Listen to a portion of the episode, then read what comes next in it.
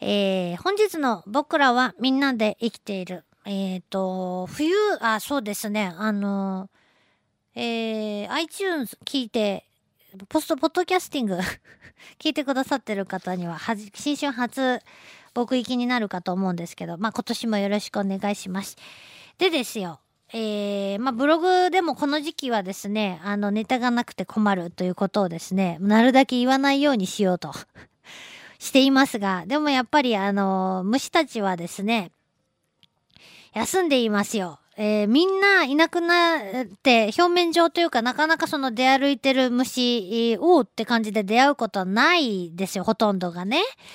えー、ちょっと今日ぐらい、えー、今日今福岡15度ぐらい、えー、気温ありますけど、昼間。えー、こんぐらいだと、ハエとかがブーンと飛んだりしてることとかもありますけど、あとなんか、羽の生えたアブラムシがポって服についてたりというようなことがあるんですけど、まあ、やっぱりね、春とか夏に比べたら、秋とかに比べたら虫がいない。じゃあ何をしているのかっていうと、皆さんもうね、私が散々、言ってるんで、えー、寝とっちゃないっていうことはご存知だと思いますけども、あのー、その昆虫の種類によって、えー、どの段階で冬を越すかっていうのはみんなそれぞれまあ大体決まってるみたいなんですね。卵で冬越しする。まあキリギリスとかね、そういうバッタの仲間とか卵で、えー、越冬するもの多いので、キリギリスなんかは一度にね、生まれてこないそうなんですよね。もう一年寝とくけんみたいな感じで、同時に産みつけられた卵でも、あの、一度に孵化すると、ああ、なんかいまいち天候不良みたいので全滅しちゃうといけないので、もう一年だったかな。とにかく時期をずらしてね、孵化するというようなことも知られているんですね。あったもいいなと思うけど、ただの寝坊じゃないねっていうね。えー、そういう戦略をとっている虫もいます。それで卵で冬を越したり、えー、それから、あーさなぎで冬を越したりね、モンシロチョウとかそうですね。それから、うんと、成虫で冬を越したり、えー、幼虫のまま、あ冬を越したり。みんなそれぞれなんですよ。どの段階で冬を越すのが一番いいかな、自分だったらって考えたら、さなぎって言うと思ったろ、今。いやー、なんかやっぱ一番辛いのは幼虫。うん、難しいですね。卵が一番楽な気もするんですけど、あの、まだよくわかってないんで、卵の時って。わかってない気がするんで、卵で冬越しするのがいい気もするけど、どうなのかなと。下手したら一度も外の世界を見れずにね、死んでしまう可能性もあるので、えー、まあどこがいいっていうもんでもないんですけど、えー、何の話をしようとしてるかというと、まあそうやっていないなと思っていても、例えばこう、落ち葉を引っかき回してみたりとか、えー、一番簡単な方法はそれだと思います。寝ている虫を見たいとき、見たいというか寝ているところを見たければそんな乱暴なことしちゃいけないんですけど、寝ている虫を、えー、探したいとき、叩き起こしたいときは、えー、結構ね、落ち葉を、こう、が積もってるとことかを引っかき回したりすると、中から殿様バッタだったり、まあ、他のバッタの仲間だったりとか、毛虫とか、結構雲、地雲みたいなやつとかね、雲とか、いろんなのが、もうってびっくりして、空はもうびっくりして、えー、飛び起きてきます。ものすごい悪いことした気がします。まあ私ももちろんですね、そういう虫を探そうとして落ち葉を描いたわけじゃないんですけども、えー、そういうことがね、冬場でもね、やっぱありますから、やっぱみんな寝とっちゃねえと。そんな中、あなた方には季節は関係ないのであろうかと非常に気になる存在がいるんですけど、誰かっていうとアリさんたちなんですね。私ん家の庭にいるアリは、あ冬でも関係なく走り回ってます。えー、で、あれはいつ寝てるのかなと、すごく不思議に思うんですけど、夜、虫観察に出かけてみると、やっぱりね、賑やかなのはアリたち。えー、昼も夜も構わずですね、走り回ってるんですね。寝らんとかなって思う、思うんですけど、よう働くなって思います。で、そんな、あアリのえー、まあ、親戚というか、蜂の仲間でね、えー、どんどん今日は展開していきますよ。展開していくんですけど、ミツバチとかね、あのほら、スズメバチとか女王が越冬してとかね、そういう話をしたことがありますよ。皆さんももうご存知だと思いますけど、アリはどうかなっていうと、冬場でも、あの、これも種類によるかとは思うんですけど、冬場でも全然巣が死滅せずに、えー、栄えてるっていうところに遭遇するんですね。女王アリがせっせと卵を産んで、お姉さんアリたちが妹たちの世話をしている証なわけですけど、えー、実はね、そうやってアリの仲間にはみんな女王アリがいると思っていたら、女王がいないアリがいると。いうことをですねまあアリのこととかも一生懸命あの一生懸命というか好きで覗いているとそういうアリがいることをね知るわけです。えー、アリの仲間はやっぱミツバチとかスズメバチと同じように女王アリはまあもっぱらですね産卵、えー、働きアリは労働ということで分業してるわけなんですけどアミメアリというアリがいます。体長は5ミリないぐらい、まあ3ミリ、4ミリぐらいの、えっ、ー、と、まあ褐色のアリで、頭の上からも頭を見るとよくわかりますけど、網目が入ってんですね。シワ、シワというか網、網目がこう、ブワーって、えー、模様みたいに入ってるんです。で、えー、胸もね、その私頭しか見たことないですけど、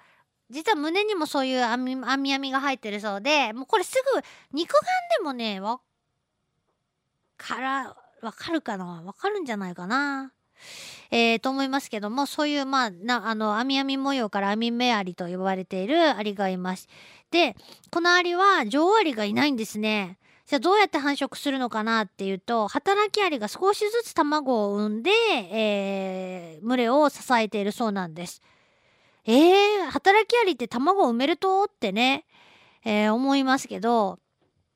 ミツバチの場合ではえー、女王アリが、あ女女王蜂が女王物質という物質を出して、それがまあ群れ全体に伝わって、口移しで伝わっていくわけですけど、その物質を取り込んだ働き蜂たちは、もともとね、生殖機能は持っているんですけど、その女王女王蜂が出す化学物質によって、生殖機能が眠ってしまうと。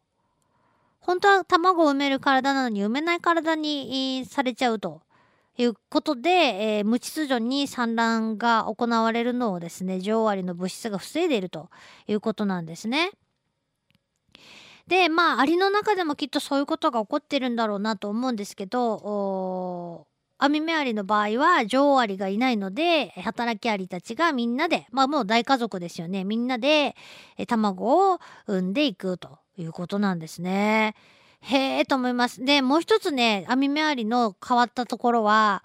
があって何かっていうと普通のアリはみんなそれぞれに巣を作りますよね土の中だったり、えー、木の鱗木の中だったり中にはオーストラリアのアリの変わったところでは水の中に巣を作るやつもいたりしますでもアミメアリはですね巣をね作らないっていうねおおらかなアリだなと思うんですけど、えー、まあ隙間とかねそういったところ石の下とか、まあ、木の下とかそういった隙間を仮住まいにして、えー、居心地が悪いなと思ったらちょっと引っ越すっていう感じで、えー、いなくなると。見切りをつけてね卵とか幼虫とかを抱えて、え、引っ越ししちゃうということなんですね。面白いことやります。以前私の家で起こったことで家の中にやっぱアリって入ってきて面白いことをいろいろと見せてくれるんですけど冬場ですちょうど今ぐらいの時期だったと思いますけどあの台所のポットに向かってアリが行列を作っているのを見つけたんですね。あれ何をしているのかと。でポットのポットにどんどんアリが登っていってるわけです。で、えー、明らかにそのパカって開ける蓋ありますよね。お湯を足す時に。えー、その蓋の隙間に入っていってるので、もしやこのポットが暖かいので、ここに引っ越ししてきたのかなと。誰かが見つけたんでしょうね。ものすごぬくいとこがあったよって。あっちに引っ越さんみたいな感じでね。で、えー、きっとそういう情報が入って群れごと引っ越してったんだろうと思うんですけど、え、それはじゃあ見せていただこうと思い、蓋をパカッと開けました。そしたらですね、本当に、えー、幼虫が、あれ幼虫だったと思うんですけど、幼虫とかがね、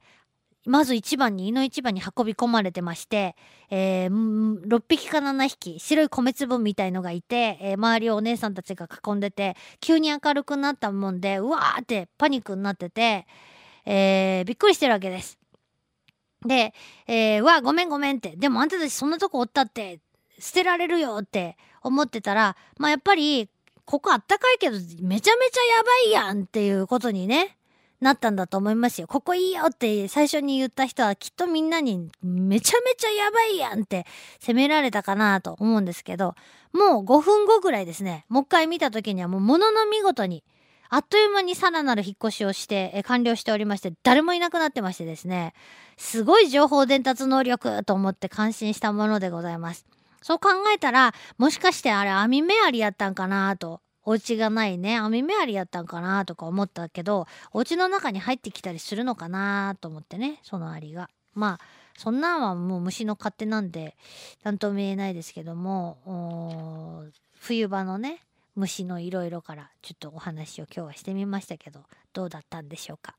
えー以上、僕らみんなで生きているでした。Love FM Podcast. LOVE FM のホームページではポッドキャストを配信中あの時聞き逃したあのコーナー気になる DJ たちの裏話ここだけのスペシャルプログラムなどなど続々更新中です現在配信中のタイトルはこちら